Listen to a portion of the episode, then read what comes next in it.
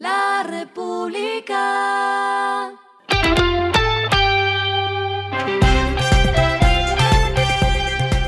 Al final de la jornada, esto es lo que debes saber sobre el comportamiento de los negocios, las finanzas y la economía. Las movidas de hoy fueron.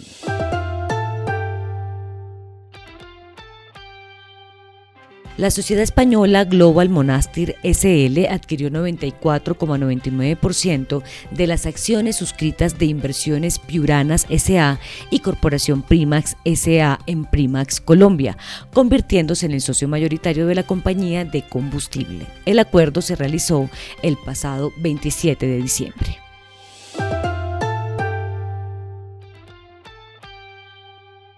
La compañía farmacéutica Audi Pharma fue objeto de un ataque cibernético externo en su infraestructura tecnológica el pasado domingo 22 de enero, por lo que deshabilitaron los servidores físicos y virtuales para proteger la información de la organización y de los usuarios.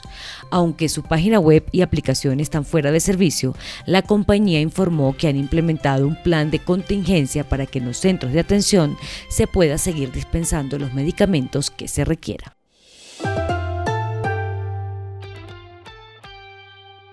Durante 2022 se crearon en Colombia 310.731 nuevas empresas, un aumento de 1% comparado con 2021, cuando se crearon 307.679 unidades productivas, según informó Confecámaras.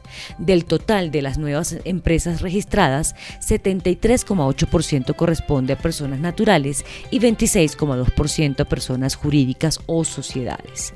Las matrículas de personas naturales pasaron de 228.799 a 229.381, lo que representa un aumento de 0,3%. De ellas, 62,5% es liderada por mujeres. Lo que está pasando con su dinero.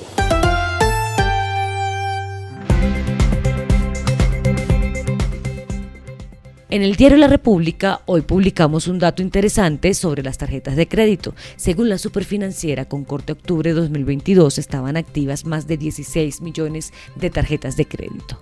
Teniendo en cuenta que la tasa de usura está en 43,26%, hay más de 11 millones de plásticos cercanos a esta tasa de usura.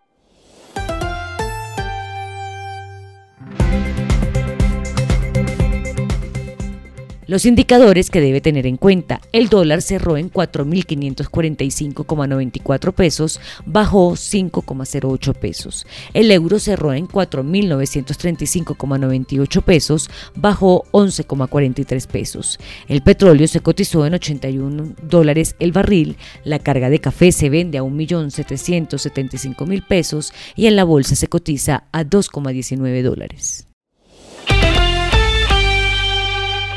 Lo clave en el día.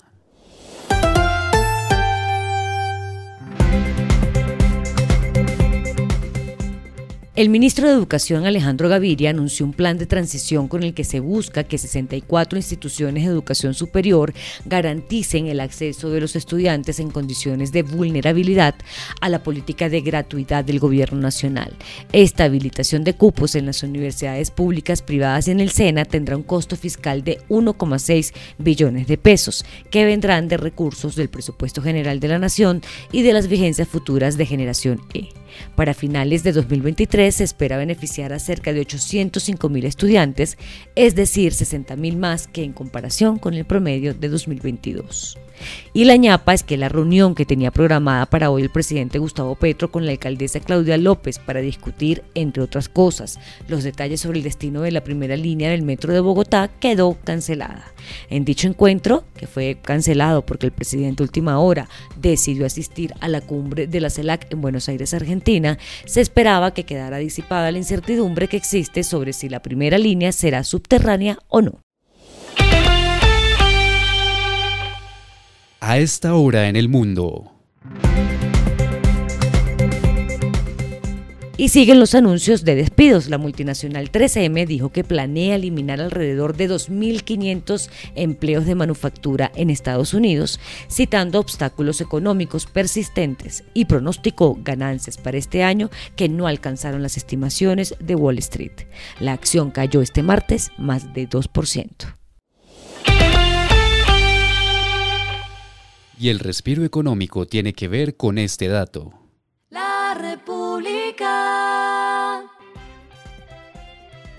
Esta mañana se conocieron los nominados a los premios Oscar 2023 que se realizará el próximo 12 de marzo en Los Ángeles. A nivel general, la crítica especializada está atenta a la entrega de galardones, especialmente el de Mejor Película, en la que hay 10 producciones nominadas, dentro de las cuales se encuentra Avatar como la película más taquillera en esta categoría, con 2.026 millones de dólares a nivel mundial. Este es el sexto film más taquillero del planeta y obtuvo cuatro nominaciones, Mejor Imagen, Diseño de Producción, sonido y efectos visuales. A modo general, la película con más nominaciones al premio Oscar fue Tar, pues participa en 12 categorías. La República. Y finalizamos con el editorial de mañana, increíble, más palos en los rieles del metro. Hace más de siete décadas que se sueña con el metro para Bogotá. Ahora que por primera vez se ha avanzado en algo, aparece la mezquindad de los gobernantes que meten palos en la rueda. Esto fue Regresando a casa con Vanessa Pérez.